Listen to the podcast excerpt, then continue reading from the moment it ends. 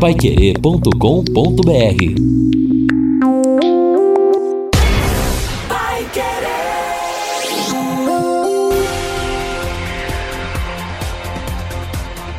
No ar. Pai Querer Rádio Opinião. Mais uma realização do jornalismo Pai Querer.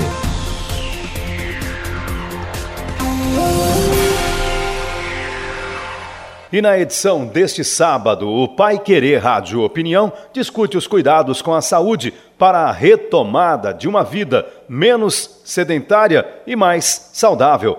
Participações do cardiologista Luiz Carlos Miguita e o traumatologista e ortopedista Luiz Paterlini Filho. JB Faria. Mais uma vez, sábado, estamos falando aqui do estúdio Marcão Careca Pai Querer 91,7 com o nosso Pai Querer Rádio Opinião Especial. Mais uma vez conosco uh, para comandar o programa, Lino Ramos. Tudo bem, seu Lino?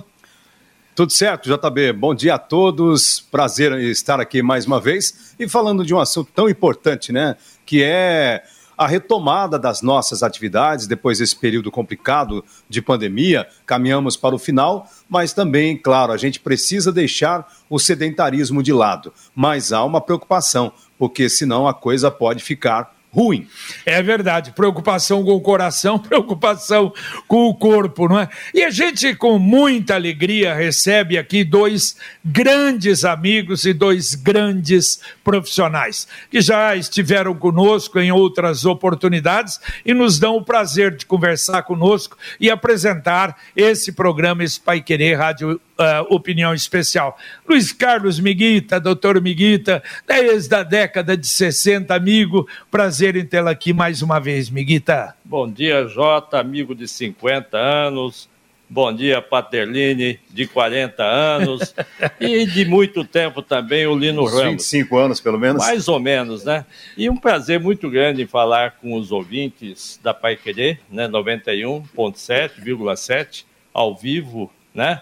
E pelo som da rádio, né? Claro. E é um prazer mais uma vez de estar aqui presente. Tá certo. Paterlino é mais novo do que a gente, Meguita, ou não? Eu, eu sou de 48. Ah, é um pouquinho mais. Mas parece mais. parece é um pouquinho, mais. É um pouquinho mais. mais. Acho que é pela careca dele, né? É. Luiz Paterlini, filho, prazer em tê-lo aqui. Muito obrigado, doutor, pela presença. Bom dia a todos. Eu que agradeço pela oportunidade e parabéns por manter um programa deste nível por tantos e tantos é anos. É verdade. Eu não sei quanto eu perdi a conta, mas parabéns mesmo você. E é uma satisfação enorme estar aqui com essa turma de colegas, pacientes, e vamos em frente. É, aliás, o, o doutor Paterlino, me lembro uma vez, eu convidei ele, acho que ele é a terceira vez que ele veio no Pai Querer Rádio Opinião desde o início. E uma vez ele disse: Ah, eu gosto de estar aí, porque quando anuncia que eu vou aí, é um amigo que fala, é outro amigo que fala. Isso é muito bom. É duro manter essa audiência, viu, doutor? Mas realmente acontece. Aí ontem à noite, uma pessoa que não sabia orar falou: pô, mas que hora que você falou que eu não ouvi ainda? Eu falei: não, é amanhã. tá Tá bom. Mas essa audiência a gente vê também no consultório. O que aumenta na, na semana seguinte, entendeu? Os comentários, de né? Comentários, é isso, é, isso é muito e também gostoso. de pacientes, isso é, né? Isso é gratificante, porque a gente faz as coisas, não é? é. Pensando nisso exatamente, uhum. né? Exato, JB. E agora tem uma situação nova que eu achei muito bacana. Eu recebi, por exemplo, na semana passada, da minha sobrinha, ela está fazendo residência em enfermagem no Hospital Universitário, e ela mandou o link do, do programa, cumprimentando a gente pelo programa, eu acho que sobre, com o secretário de saúde, Felipe Machado, falando da situação aqui em Londrina. Quer dizer, então o pessoal, além de acompanhar aqui, depois recebe o link, acompanha pelo YouTube e passa para frente. Isso é muito Não, bacana. E outra, isso é importante. Você pode acompanhar Sim. esse programa daqui 30 dias, 40 dias, que ele fica ali no YouTube. Isso é muito bom. É, para corroborar isso aí, é o assunto que vocês. É mantém aqui, entende? Essa visão em fornecer à população uma orientação, os cuidados é. em geral. E não é só em medicina, mas na política e em tudo. Vocês estão realmente parabéns. Obrigado, obrigado. Jota, eu acho que o pessoal que vem aqui fala a linguagem do povo. A forma de como os médicos que aqui vêm explicam os problemas ortopédico, cardiológico, ginecológico e etc. Então, eu tento me aproximar mais disso daí, de ser o mais didático possível de informação ética com honestidade à população da região. Perfeito. Bom, é evidente que a gente vai conversar é, dentro das especialidades dos dois, mas em relação a, a mudanças que porventura ocorreram depois da pandemia. E a primeira colocação que eu faria para os dois. A gente, claro, eu senti, mudei muita coisa na minha vida depois da, da, da pandemia. Eu acho que quase todo mundo teve algum tipo de mudança profissionalmente atendendo, vocês sentiram, deu para sentir, sentem que houve alguma mudança? Bom, primeiramente fisicamente, né? No início, como pouco se conhecia do Covid, a gente ficou em casa, saindo pouco, consequência, ficamos sem frequentar a academia. E isso acarretou um problema muito grande para mim. Foi no controle que eu sou diabético, o controle da minha glicemia. Então, clinicamente, eu tive essa alteração, como muitos ah, também você assim teve tiveram. pessoal. É, glicose, colesterol, hipertensão, tudo mudou.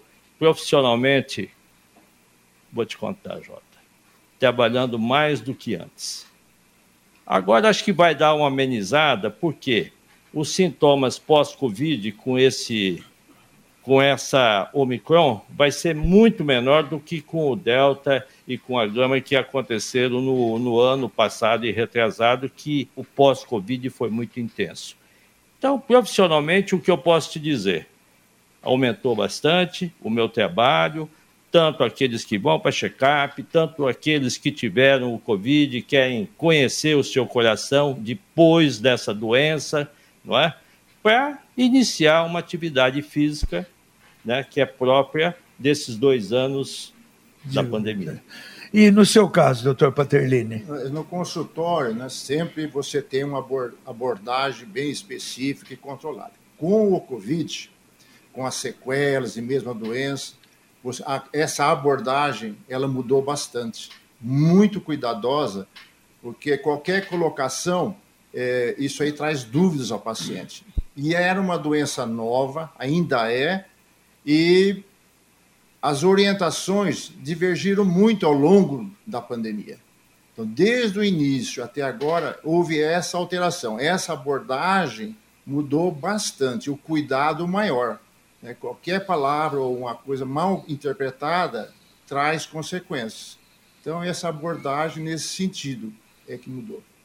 Bom, falando então já sobre a questão de sair dessa, desse sedentarismo e falar sobre algo que eu sou até suspeito: futebol do final de semana e as suas consequências, doutor.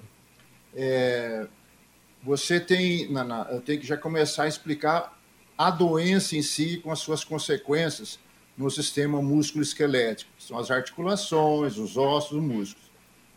Você tem uma abordagem primária da patologia e uma abordagem secundária. É, normalmente os efeitos eles são na parte ortopédica são secundários e isso é motivado principalmente pelo sedentarismo, é, como o Dr. Miguel explicou, por parar as atividades físicas. E isso leva a uma hipotrofia muscular, isso leva a uma desmineralização dos ossos, com a consequência a osteoporose em função do desuso. Então, essas são as abordagens ou as consequências secundárias. As primárias já são as infecções dos ossos, dos músculos e articulações, porque ela é uma doença infecciosa, inflamatória principalmente, e que afeta todo o segmento do corpo humano.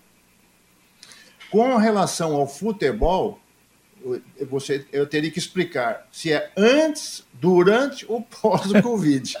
é, durante o Covid, é, não pode. É, e eu fui uma vítima dessa, porque eu tive o Covid, estava assintomático e pratiquei futebol. Aí essa Covid me trouxe é, muitas desvantagens. Quais foram as consequências? É, primeiro, eu tive que me acam ficar acamado ser assistido por um profissional da pneumologia, ter todos os cuidados com o efeito de coagulação eh, intravascular e que eu tive consequências pulmonares, é, fora, fora o quadro febril, a depauperação, dificuldade respiratória. É, e depois também tem as consequências pós-Covid, que aí deixaria para delongar uhum. mais para frente. Tá certo. E nesse caso, bom, a gente está falando do futebol de fim de semana e o lado cardíaco, que é um problema seríssimo, né, Miguita? É. No Congresso, nos anos 70, ah, veio ao Brasil o professor Kenneth Cooper. Todo mundo conhece claro. o famoso te teste de Cooper, né?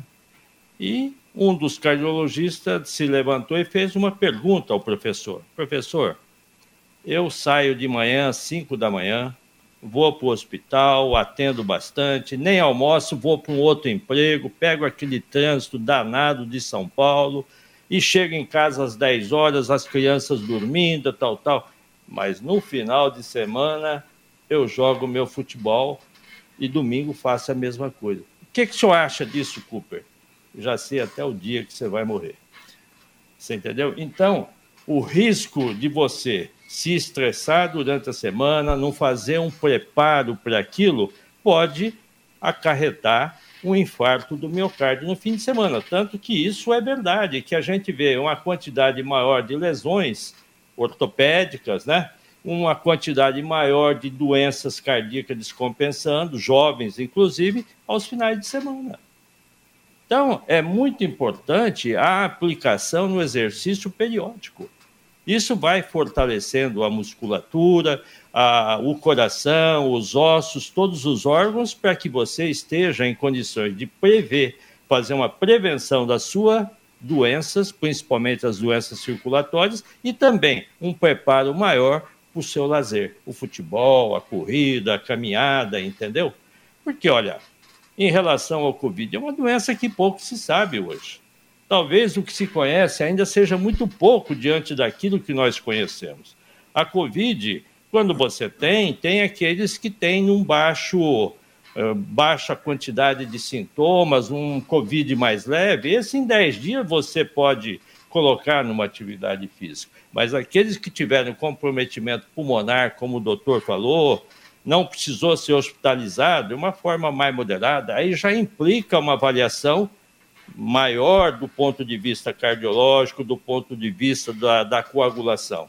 E aqueles que ficaram no hospital, esses têm mais cuidados, né? Esses vão ter que fazer exercício com personal, com uma vigilância médica constante, né? Por quê? O pós-Covid são todos aqueles sintomas que ocorrem e permanecem após quatro semanas. A fase viral, a fase do vírus, corresponde 10 dias, mais ou menos. O fato desse vírus ter ido embora, isso não significa que a doença acabou. A doença continua. Né? A partir dos quatro semanas é que nós falamos sintomas que permanecem, cansaço, dor muscular, fraqueza, já faz parte do que nós vamos debater, a síndrome pós-Covid. Só para corroborar o que você falou Sim. sobre o atleta fim de semana, eu tinha um colega que falava que os atletas de fim de semana são a alegria dos ortopedistas. é, infelizmente quais, é verdade. Deixa eu aproveitar, então, quais são as contusões desse, dessa prática de final de semana? Qual as, as mais corriqueiras? As mais corriqueiras são as lesões musculares, os estiramentos, as distensões, até rupturas. Outras são as luxações, contusões, esses são os quadros mais típicos dessas lesões do fim de semana. E os do coração é a tristeza do cardiologista, né? Porque 40% pode morrer na primeira hora do infarto sem ter socorro nenhum. É, exato. E há casos, eh, doutor Paterlini, doutor Miguita também, é, em que o cidadão ele, ele sofre lesões graves, uh, por exemplo, rompe todos os ligamentos do joelho, especialmente por causa do sobrepeso. Sem dúvida, não é só as fraturas, né? Também. E muitas vezes, agora com, o esporte muito competitivo, essas lesões até neurológicas. Você vê quantos acidentes de, de é, trauma, pessoa cabeça, é, bate a cabeça do outro e tem problemas sérios. E esse problema do sobrepeso já começa na criança. Né? Com mais de 40% das crianças já tem sobrepeso ou já são obesos. O que, que vai acarretar a essas pessoas no futuro? Diabetes, hipertensão, doença circulatória, doenças ortopédicas, doenças reumáticas e aí as consequências né, da meia-idade que acarreta uma perda muito grande, quer dizer, naquela fase mais produtiva da pessoa, ela é comprometida por um infarto, por um AVC. O que, que vai esperar essa família? É verdade, doutor. E tem aquela situação onde o indivíduo que já praticava algum esporte de maneira frequente, ele ainda pode ter ali alguma vantagem, a gente pode dizer assim, na retomada da sua vida é, normal. Mas mesmo assim, é, os cuidados elementares precisam ser observados aí, especialmente se for o caso de alguém que teve uma Covid, ficou internado. É, o condicionamento físico fica, vai diminuindo, mas é muito maior esse, essa capacidade respiratória naqueles que foram atletas uhum. ou aqueles que fazem exercício mais periodicamente, entendeu? Então, esses vão retornar mais fácil. Agora, o perigo muito grande, Jota, que a gente vê hoje é nesses que fazem esporte de alto rendimento. Muito se escuta falar em atletas que pegaram Covid e morreram. Ah, mas por que o atleta ele tem uma uma um, uma um, uma a parte física clínica muito boa, né? É que o alto rendimento faz muito estresse no músculo cardíaco. Então, é um músculo que tem mais fibrose. Ah, eu não permito que as pessoas façam maratonas ou aqueles, como é que fala? Aquelas maratonas, triatlo. aquele triatlo, triatlo é. Com muita frequência, aquele teatro louco, você entendeu? Termina a competição com o coração quase parado. Se você faz uma ressonância, o coração está tão cansado que ele não bate quase. E isso vai trazer lesões na musculatura futuramente esses poderão ter uma cardiopatia, não é? Ah, bom, aliás, esses atletas, né, a gente vê os, os, os cabeças aí do tênis mundial, os problemas que tem, como o nosso Guga teve e todos os outros aí têm, é, é, é, é uma exigência muito grande, né, doutor? É, só para complementar, é, esses atletas de alta performance, eles têm um sistema imunológico muito é, avançado. E a doença Covid, ela agride justamente, há uma agressão. Como ele reage muito, ele causa os outros transtornos. Você veja que é uma, uma própria coisa, é. agressão ao organismo. Esse é o, o tal do, da antioxidação, da oxidação do, da, da substâncias né, que provocam lesões teciduais. Agora, doutor Paterlino, o senhor recuperou totalmente, por exemplo, o seu o pulmão hoje, não? 100%, recuperou 100%. 100%. É que eu tive a felicidade que eu mantive logo após 10 dias, como o doutor Miguel disse, 14 dias, eu já estava na piscina. Eu pratico natação e mantive isso aí de imediato. Claro que lentamente e progressivamente. Esse, essa recuperação da parte física, tem exercício principalmente, ele tem que ser avaliado. Inicie com as atividades de baixo impacto, de baixo é, aceleração da, do ritmo cardíaco e vai aumentando progressivamente. Mas eu levei aí mais de seis meses para dizer assim, ó, não tenho mais nada. Então, e no pós-Covid, depois que as pessoas pegam aquele Covid mais severo que foi do ano passado, a forma Delta, forma Gama, não é?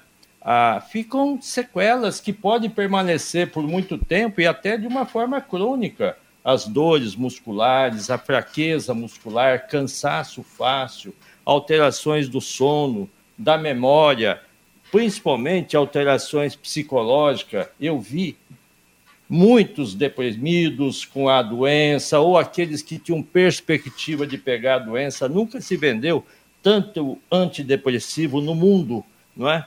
E principalmente a gente vê queda de cabelo. O Patelino não teve isso, né, Patelino? Teve. Então, queda de cabelo é um sintoma muito forte que eu tenho visto no consultório.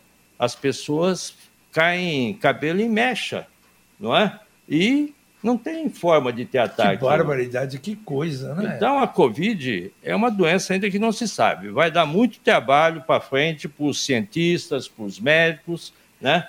E os pesquisadores. Bom, olha, o ouvinte que tiver alguma colocação, é, pode, através do 33252555, a Luciana atende, ou então através do WhatsApp, 999941110. E olha só, o, o Odair, ele pergunta, aos oito, há oito meses atrás eu comecei a fazer corrida de rua, comecei bem devagar, mas tive uma lesão no joelho, condralácia patelar.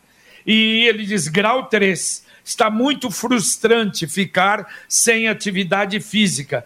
Qual atividade, doutor, de menor impacto eu posso fazer nesse contexto? A condromalácia patelar, condro quer dizer cartilagem, malácia quer dizer amolecimento. É, seria assim a, a, o raquitismo do adulto a atividade, tem que ter a condromalácia patelar, ela está diretamente relacionada com o movimento de flexão forçado do joelho. Os movimentos que promovem uma flexão até 40 graus, ela não prejudica essa lesão. Então, inicialmente, o que ele precisa, primeiro é um bom diagnóstico, avaliar que grau que está essa doença. É, ele informou três. Três, então. Então, aí cabe, primeiro, uma orientação fisioterápica, um acompanhamento fisioterápico muito bem feito. E aí tem a parte medicamentosa que abre chaves, né? Cientificamente, concretamente, não tem nenhum medicamento totalmente eficaz. Mas hoje você tem o ácido hialurônico, você tem aí os colágenos, a glucosamina com a condroitina, mas que carece do estudo é, científico mais prolongado. Mas a gente vê no dia a dia do consultório ótimos resultados. O que eu poderia aconselhar ele é uma orientação do que ele pode e o que ele não pode fazer. E grave essa graduação na tua cabeça. Evite a flexão do joelho acima de 40 graus, que é quando você exige demais do joelho, é quando você sobe escada, desce escada, joelho. Pastelini, com a pós-Covid, né, que é, acarretou em muitos jogadores, atletas de futebol, de basquete em geral, e até nesses corredores que a gente vê por Londrina, fazendo caminhadas no Zerão, aumentou muito a quantidade de lesões musculares, articulares, Paternini? Elas aumentaram, um pelo fator indireto, que é isso que nós já nos referimos, que é quanto a perda da massa muscular pelo repouso prolongado, pelo déficit de oxigenação dos tecidos em função da, da agressão respiratória do vírus. Por isso, o paciente, primeiro estágio antes de fazer uma atividade, ele tem que recorrer a duas especialidades. Antes do ortopedista, é o cardiologista e o pneumologista.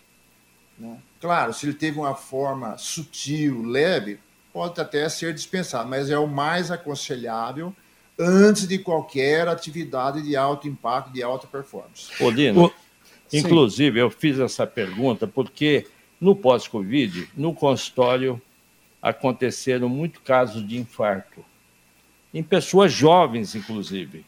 Né? E a medicina está explicando.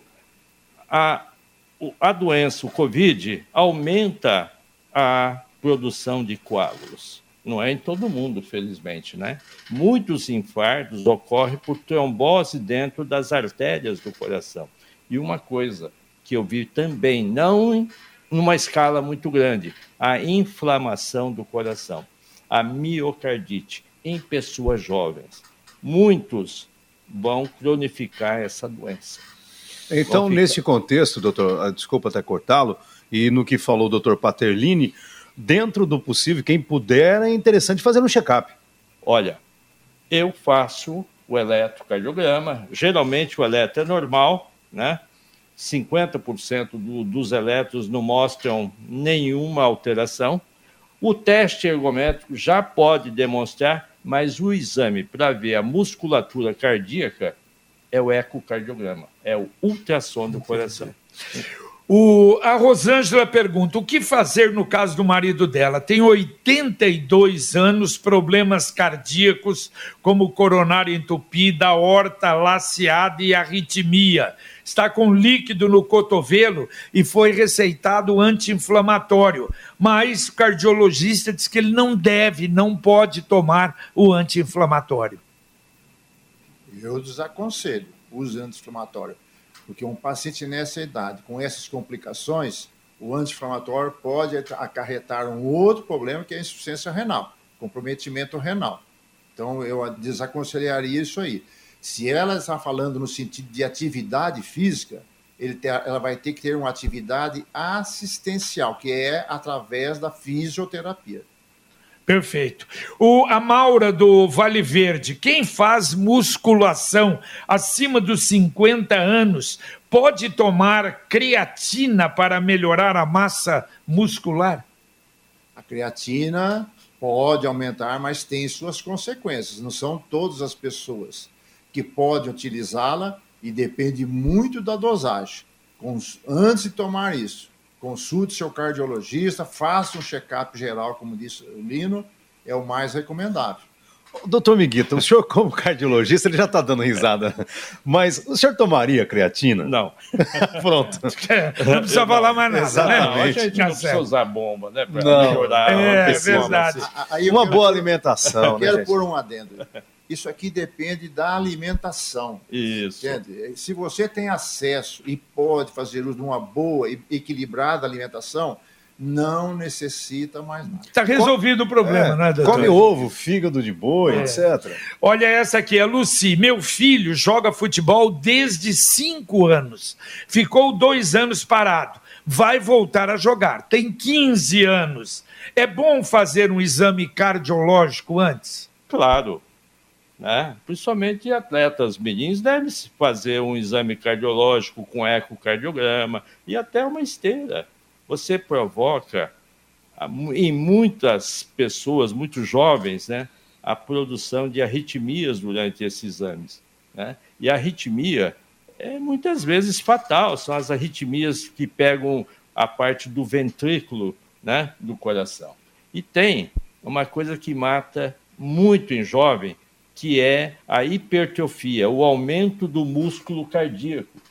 Recentemente a gente viu pela televisão num jogo da Dinamarca, se não Sim. contra a é. Itália, eu não sei, teve um atleta, é, meia esquerda, que caiu e fez uma parada cardíaca e foi recuperado com um choque elétrico. É. Né? Esse parou de jogar bola, né? Porque ele tinha essa, essa hipertrofia do coração. Aí tem que implantar o marca-passo desfibrilador para prevenção de futuras crises de arritmia. É, o caso mais emblemático talvez tenha sido do jogador do São Caetano, né, que ah, morreu em campo, o Serginho, e a partir dali foi começou-se a exigir o um equipamento em vários pontos, né? Pois aí, é. Aí, aí para confirmar isso, corroborar mais o que o doutor Miguel falou, é os antecedentes hereditários. Aí é outro hum. fator que deve ser muito Que deveria ser observado, doutor, em caso de atleta profissional, né? Sempre. Porque Olha a hipertrofia septal é genética.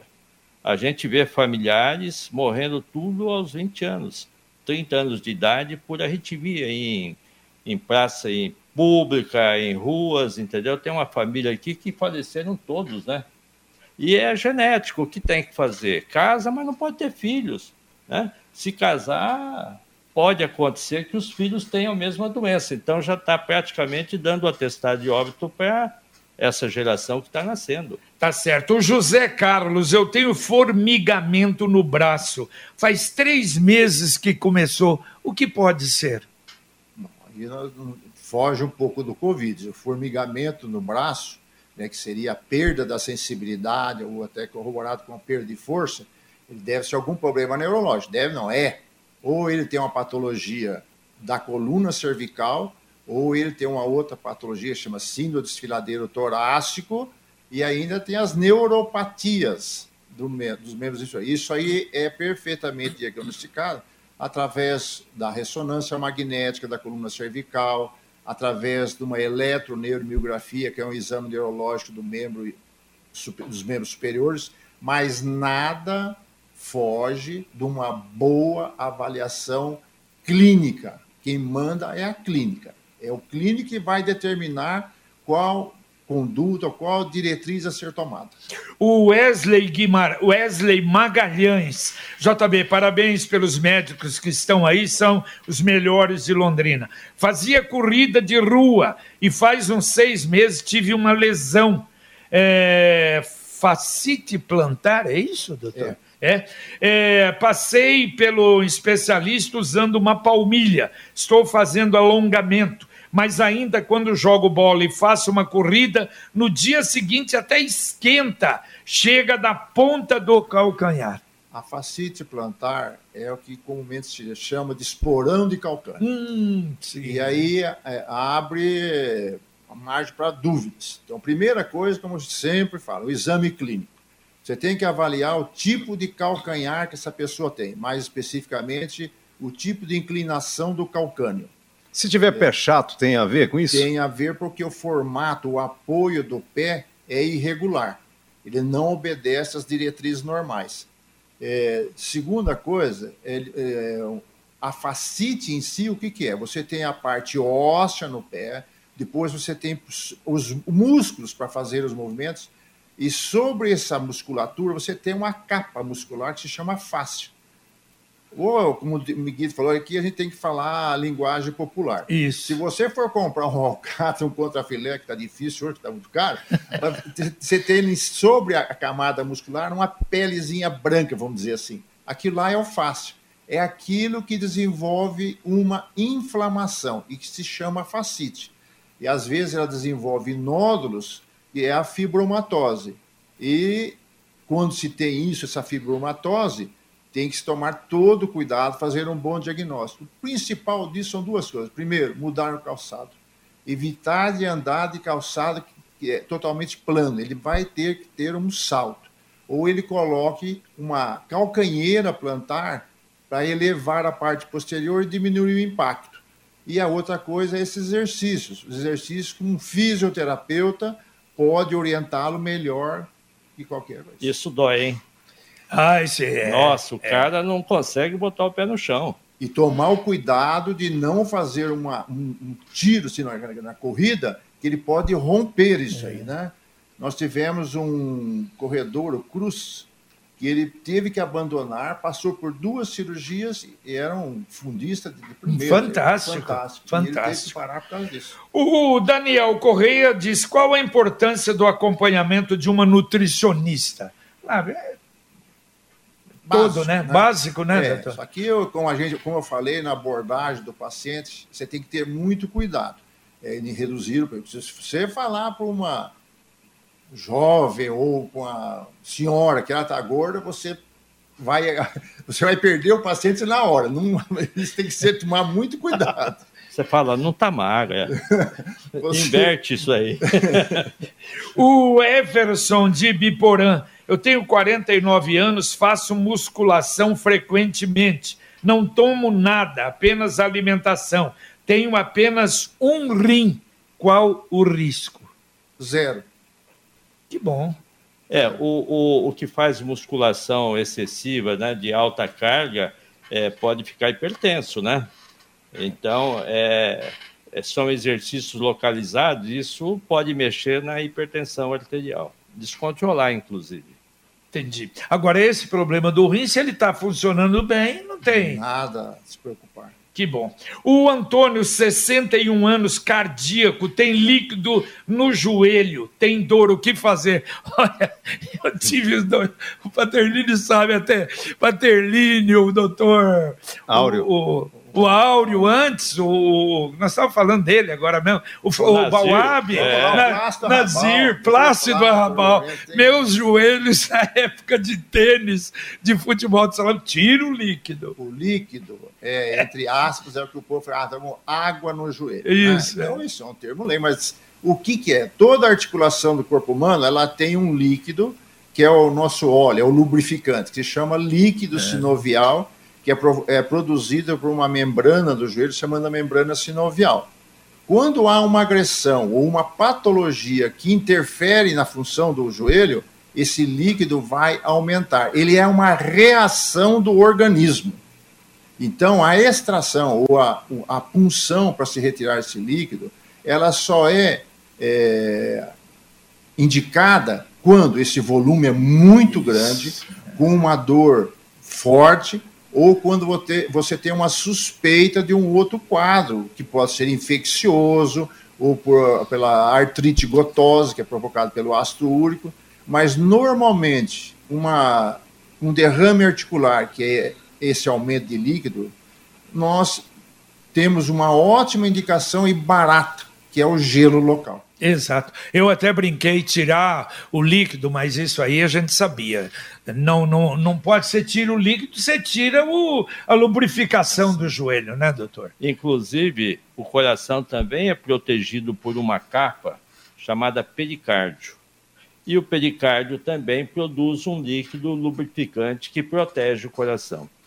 Com o Covid, a gente tem observado um aumento muito em termos de incidência desse líquido nesse pericárdio. Felizmente, são derrames pequenos, né? E que não devem apavorar as pessoas que têm isso. Agora, em grande quantidade, são naqueles casos de Covid mais intensa, né? Que aí você tem que fazer é, necessariamente uma punção para aliviar essa quantidade de líquido. Tá certo. O Adriano de Apucarana, eu tenho muito aperto no peito, mas tenho síndrome do pânico. Já fiz eletro, não deu nada. Eu posso fazer caminhada ou corrida? É, tem que fazer um teste da esteira, né? Que é o exame mais apropriado para se descobrir a dor de origem do coração. Se você tem um entupimento nas artérias, né? o teste da esteira comumente fornece isso. Sendo o, o, o, o exame normal, com certeza pode fazer o, o exercício. Agora, lembra bem, o exercício aumenta a produção de ácido lático. E o ácido lático que é produzido nos músculos são precursores de uma crise de pânico, entendeu? Então, as pessoas que vão fazer exercício têm que fazer de uma forma progressiva, né, para ir avançando, porque a insegurança muitas vezes provoca a crise durante o esforço. O, o... Só para complementar, tem uma parte boa e a parte ruim, porque o exercício físico ele é totalmente indicado para as síndromes depressivas, porque ela produz, aumenta a produção da serotonina cerebral, e isso contribui no tratamento da, das, dos estados depressivos. Perfeito. O Paulo, 45 anos, faz cinco anos que não joga bola, mas pratica exercícios. Ele pode voltar a jogar? Pode, mas vai fazer um exame, é, como diz o Lino, um check-up. Qual a idade dele? 45. Ah, já está na hora de ir acalmando, né? o jogo de futebol, fica jogando paradinho, né? não é mesmo, Paterlini? E continua no exercício. Esses é. dias tava lá e um colega meu falou assim: Ah, mas você não joga mais de quarta, né? Eu falei: Não, eu só venho ao sábado aqui. Aí o outro colega falou: Eu acho que é só no sábado de aleluia. Doutor Miguita, até aproveitando, o senhor falou da questão da incidência de problemas cardíacos em pessoas mais jovens. No geral, aumentou muito a incidência de problemas cardíacos em razão da pandemia e quais seriam os problemas mais recorrentes? Arritmia. Arritmia. Então, é muito comum jovens aparecer no consultório porque está sentindo batedeira. Né? E o que eu tenho observado é que essas batedeiras é apenas um aumento da frequência normal do coração. Então, com o tempo, isso vai abrandar mas existem aqueles que aparecem com arritmias que precisam ser tratadas com medicamento. Né? Agora, o que é mais triste é a presença de infarto em jovens. Não é idade para infartar, né? Se tem uma idade, que não sejam claro, jovens, não é? Qual seria a explicação? Ah, o aumento pelo Covid, né? Hum. O aumento da, da quantidade de trombos que essas pessoas podem a, a, a, pode adquirir, ter, pode é, ter. Trombos são pelotas de, de sangue? É, pelotas de gordura, é, de, de, de, de, sangue, é. Isso. Trombos, coágulos. Né? É muito comum isso daí. É, e só para corroborar, isso aí, essa, esse fator de coagulação é tão importante na, na sequela da Covid, que são as necroses ósseas. Né? Então, a cabeça do fêmur, principalmente, que é aqui na articulação do quadril, às vezes é alterada essa coagulação e pequenas áreas da cabeça do fêmur sofrem uma morte óssea, que é o que nós chamamos de osteonecrose, com consequências muito desagradáveis. E esses coágulos, Linus, a gente tem visto muito no pulmão, embolia pulmonar, e muito AVC, derrame. Então, a, isso a em função também da doença? Da, da, doença. Por isso é que se faz uso de anticoagulantes, né? Que o popular é o mais comum é o xarelto, né?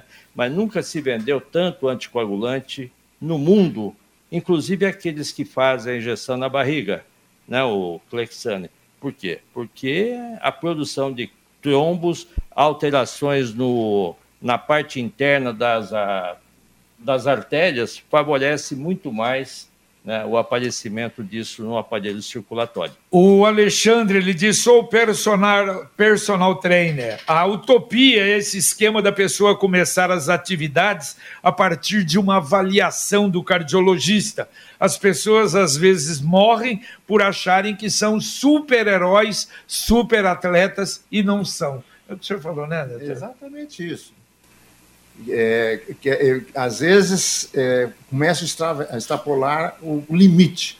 E aí o doutor Miguel chamou bem a atenção que esses atletas de alta performance têm que ter um controle muito grande, porque essa atividade, você corre, nada não sei quando, mas isso aí exige uma sobrecarga e a, e a, a fibra muscular cardíaca ela tem limites. E, e, inclusive, uma dica muito grande que eu queria deixar é, quando as pessoas começam a fazer o exercício, mesmo aqueles que já são habituais e têm uma dor no peito, no meio do peito, irradia para o pescoço, para o braço, no início do seu exercício. Isso geralmente é sinal de um infarto próximo. Então tem que Como é que é? Repete, doutor. Pessoas que têm dor no peito, no meio do peito, às vezes irradia para o pescoço, para o braço, dá um cansaço muito grande nos três, quatro minutos iniciais de um exercício. Isso pode é ser um infarto é um próximo. Procure um cardiologista. O Arnaldo Elias Reis de Sertanópolis, bom dia. Programa de uma qualidade extraordinária, com a presença de dois profissionais da mais alta qualidade. Um abraço especial doutor Luiz Paterlini. Oh, saudações palmeirenses, é, doutor. Tá Aqui bom. tem dois a dois, né? É, é verdade. Dois São Paulino e dois palmeirenses. Pois é, tá bom. Vocês e todos, e todos londrinenses. É verdade. O João, fazer sauna ajuda para emagrecer e também para o coração, porque ele não gosta de exercício. Olha, a sauna, quando você faz a mudança brusca, né? Você está na sauna quente e faz depois aquela ducha de água fria, isso é muito perigoso. É. Você pode ter episódios cardíacos, arritmia, até infarto, né? E japonês fazia a sua sauna. É, vocês lembram aquele... O furô. O furô. Muito velhinho, morria lá dentro. Porque o calor, né? Abaixa a pressão. E as pessoas que são idosas ou hipertensos têm perda da consciência e morrem afogadas. Então era muito comum isso daí há muitos anos atrás. Eu atendi várias pessoas assim, japonesas, que passaram mal durante esse banho japonês. E o mesmo deve ser para a sauna, para o banho turco e etc. Vamos, vamos reafirmar: a sauna não substitui o exercício físico. E nem serve para emagrecer. Nem serve para emagrecer. E principalmente depois da sauna, tomar uma, uma cerveja. E, e, aquele negócio de fazer exercício com casaco plástico também não, não serve. Não, o Jota, está falando de cerveja. Tem muita gente que vai ao clube, vai para a sauna, vai para a cerveja. Claro, fica, lógico, é, é, Ah, mas uma, eu fiz uma live sobre cerveja, entendeu? Fui felicitado menos pela Ambev, entendeu? Porque eu falei que a cerveja, desde que fazendo uso moderado, ele faz bem para o coração. Claro. Ele tem efeito antioxidante. Aliás, eu acho que na vida da gente, não é? Você tomar um vinho moderadamente, isso. Toma... tudo isso, né? Eu acho que tem que ter moderação, é não é? Salutar. Exatamente. Olha, o, o ouvinte diz o seguinte: aliás, a Maria Andrade, eu tenho 55 anos, é, escoliose avançada, trabalho 10 horas por dia, há seis meses estou com formigamento total do lado direito do corpo durante a noite. Por onde eu devo me cuidar? Começar a me cuidar. Neurologista neuro? Consultar um neuro. A escoliose não vai diretamente provocar esse formigamento, ela, principalmente no corpo todo. Alguma parte neurológica, ou periférica ou central. É isso que tem que ser investigado. A Clarice, ela tem 49 anos, tenho cardiopatia que faz o meu coração aumentar de tamanho. Ganhei peso, gostaria de fazer algum exercício, como zumba tem contraindicação? Descobri porque fui fazer um passeio. Ah, tem arritmia também. Olha, eu não me indicaria esse exame se a cardiopatia estivesse descompensada. Né? A pessoa estivesse sentindo canseira, falta de ar, não adianta nada fazer um exercício né, com sofrimento de um órgão, no caso o coração procura o cardiologista. A cardiopatia hoje tem medicamento que você pode compensar, ficar em boas condições e praticar o exercício que quiser. Entendi. O Talavera, estou com os dois pés dormentes. O que pode ser? Árvore-chave, N coisas, né? Você tem que passar primeiramente é, por uma avaliação vascular, investigar um eventual diabetes, que existe a neurite diabética, que degenera o nervo, pode causar isso. Esse é além desse formigamento. A pessoa vai andar, anda uma distância curta, ela já se sente com as pernas cansadas, ela tem que se sentar, investigar a parte da coluna, onde tem um estreitamento do canal onde passa a medula que dá esses sintomas. Então, essas são as três principais causas desse adoecimento. E eu sou um problema desse, né? Eu tenho neurite pelo meu diabetes. Então eu tenho formigamento, amortecimento, mas eu tenho que fazer e exercício, tem que, cuidando, tem que tomar remédio, controle do diabetes certinho, não é? E principalmente a musculação de acordo com a minha estrutura óssea muscular e idade. O Fábio Dantas, é, bom dia, tenho 40 anos, trato anem anandiedade. Meu pai, avô e tios morreram por acidentes vasculares. Eu pratico jiu-jitsu três vezes por semana. Vou ao cardio uma vez por ano. Qual a chance de eu desenvolver algum acidente vascular como meus pais? Conheço essa patologia, sinceramente. Eu também. Eu, talvez ele esteja expressado mal. expressado mal. Será que é ansiedade? Anandiedade. Pode ser, pode ser na hora de digitar, de né, JB? Digitar. A ah, todo caso, acho que a melhor coisa é ele procurar um, um cardiologista e fazer um exame, na é verdade, doutor? É, porque a ansiedade só por si não é. leva ao ABC, Até né? porque ele já está preocupado, né? Então é. ele vai lá e tira a dúvida. É verdade. O, a Irene, 68 anos, faço caminhadas há mais de 20 anos. Agora estou com problema no nervo ciático Devo parar de fazer caminhadas? O coitado do nervo ciático, ele é que nem um fígado, paga por todos os pecados. né? Então, é, avaliar de onde vem essa dor que se irradia pela perna.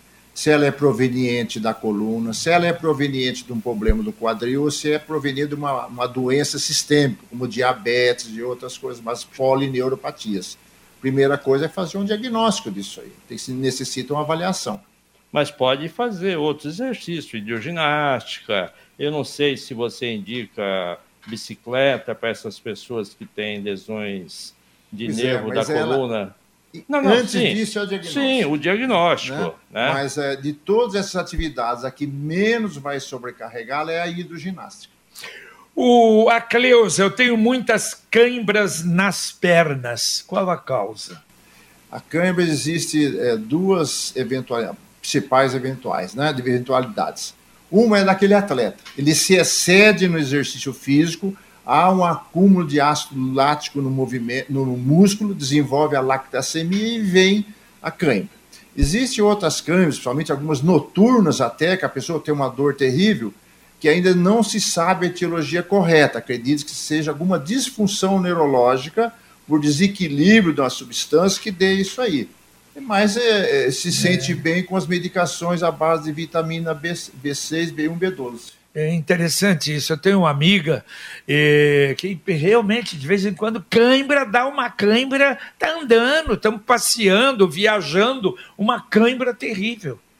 Não existe, como eu falei, uma, essa paciente não é aquela que está no exercício. Não, nada, nada, nada. Então, faça uma avaliação vascular, que pode ter uma origem vascular, e às vezes um, um exame é, de todos os elementos bioquímicos do sangue para ver se detecta alguma coisa. Olha, interessante essa aqui, o rock do Vivi Xavier. Muito bom esse programa. Eu tenho 68 anos. Ele diz: sou transplantado de rim recebeu rim de, um, de, um, de, uma pessoa morta.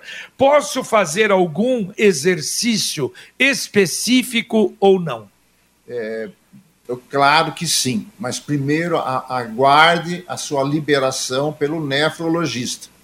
Dos mais indicados, que menos tem atividade de impacto e traz consequências, é uma hidroginástica, seria uma hidroterapia assistida.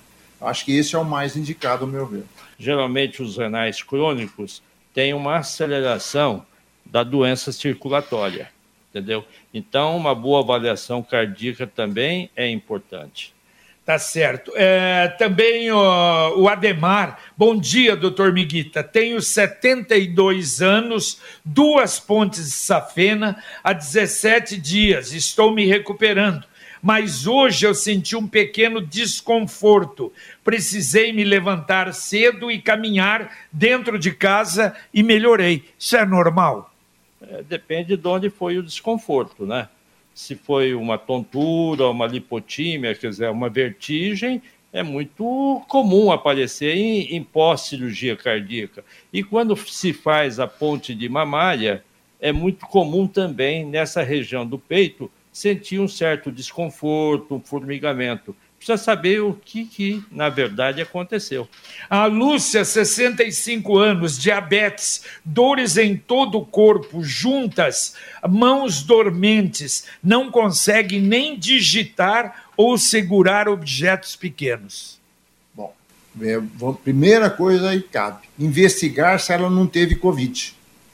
O Covid traz alterações neurológicas que perturba o equilíbrio da pessoa. Pessoas que tiveram formas graves, de, de, depois de dois, três meses, passam a ter dificuldade para segurar objetos nas mãos, é, a, perdem o, o, equilíbrio ao caminhar ou praticar uma atividade física. E ela tem uma patologia básica que é o diabetes, pelo que eu entendi. Então ela precisa de um, como diz o Nino, vou repetir, ela precisa de um check-up antes de qualquer atividade dessa. O Manuel Maia, bom dia. Tem uma dor no peito, abaixo do pescoço, no primeiro osso do tórax, e esse osso cresce. O que pode ser isso? Bom, o primeiro osso tórax me vem à mente ali é o externo, né?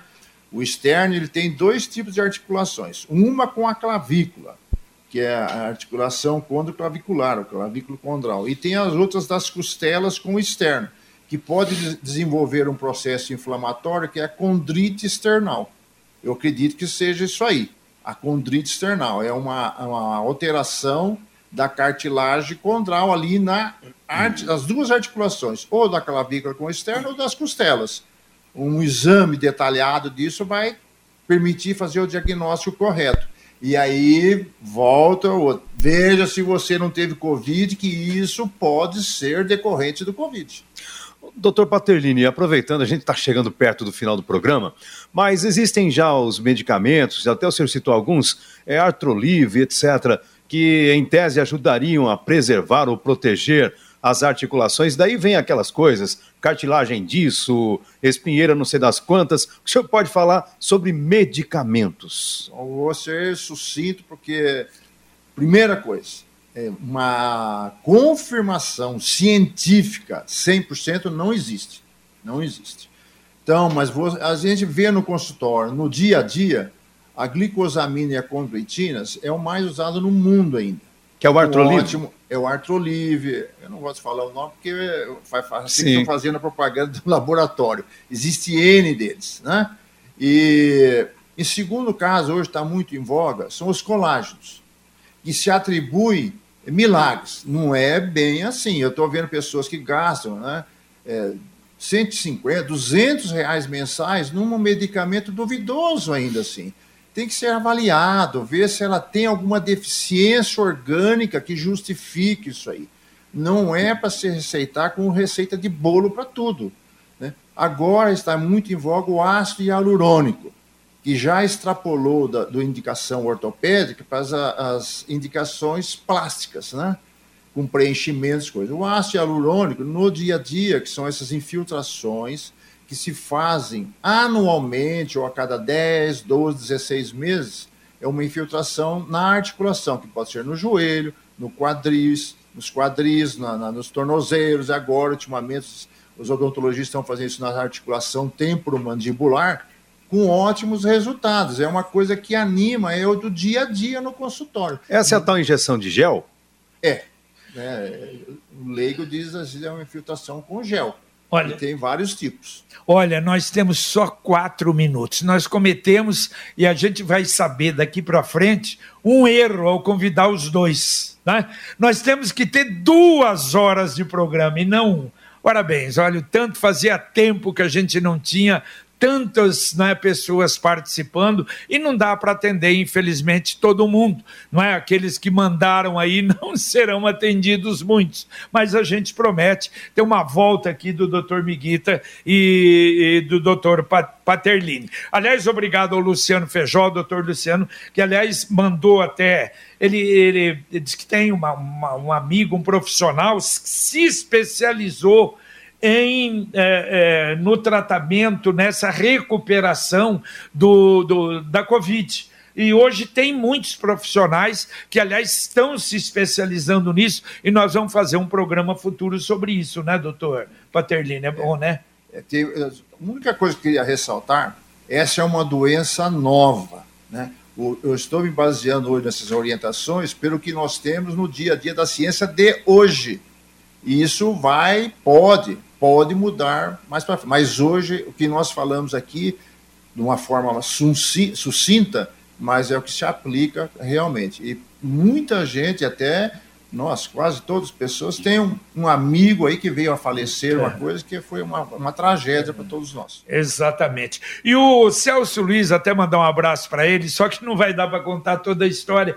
Que em 1978 ele lembra o do doutor Paterlini que atendeu foi um acidente que aconteceu. Caiu a trave na cabeça dele. A trave caiu na cabeça do, do irmão dele, Isso. menino. Se arrebentou todo. Doutor Paterlini estava jogando futebol, foi atendido em Cambé. Como era muito grave a situação, transferiram para Londrina e o doutor Paterlini resolveu o problema. E hoje ele é presidente da Crefito, Nossa. lá no Mato Grosso. Ah, me arrepiei. Isso é uma coisa que emociona. Esse menino foi um. Os pais trazendo no braço, fez uma cirurgia da parte posterior da coluna cervical, que ainda a gente não tinha o domínio, a sofisticação tecnológica de hoje. E felizmente foi bem sucedido. Ele, nós todos. Mas aí eu acho que, sinceramente, hoje eu não teria coragem, porque existem profissionais mais habilitados uma, uma cirurgia dessa e isso, eu acho que eu fui iluminado por Deus naquele dia. É, mas tem que ajudá-lo. Eu estou emocionado por ter um contato mesmo aqui. Olha, muito obrigado por ter feito essa. essa pois é, ele é, ele até mandou o Guilherme que mandou para a gente um áudio, aqui, né? mandou o áudio até, ele relatando essa situação. Eu vou mandar o áudio para o senhor, doutor. Valeu.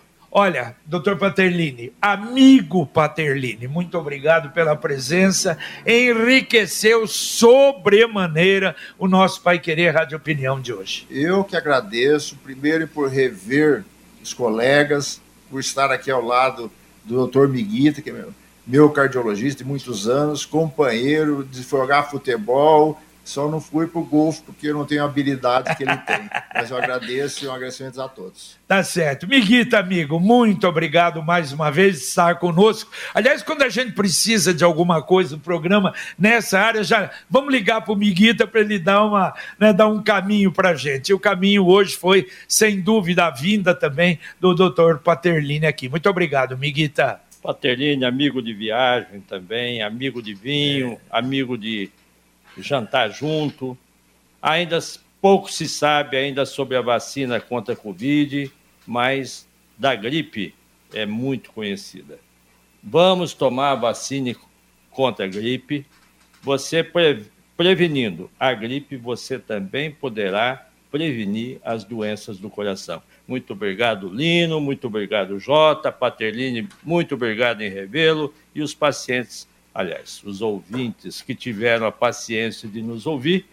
Um grande abraço. É, e que gostaram demais. Valeu, Lino Ramos. Você acompanhou o Pai Querer Rádio Opinião Especial deste sábado, discutindo os cuidados com a saúde para a retomada de uma vida mais saudável, com as participações do cardiologista Luiz Carlos Miguita e o ortopedista Luiz Paterlini Filho. Continue na Pai Querer paiquerê.com.br